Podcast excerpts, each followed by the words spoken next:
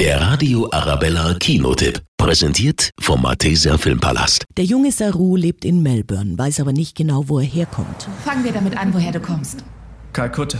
Welches Viertel? Ich wurde adoptiert, ich bin nicht wirklich Inder. Seine Adoptiveltern schenken ihm zwar ein liebevolles Zuhause, aber die Frage nach seiner Herkunft lässt ihn nicht los. Die Erinnerung kommt zurück. An ein Leben, das ich vergessen hatte. Ich hatte eine andere Familie. Eine Mutter.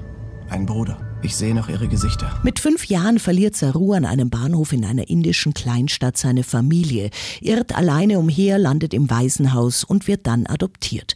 Als Erwachsener macht er sich auf die Suche nach seinen Wurzeln. Der Film basiert auf einer wahren Begebenheit und im Rahmen der Oscarverleihung erhielt Lion Der lange Weg nach Hause in sechs Kategorien eine Nominierung, darunter als bester Film.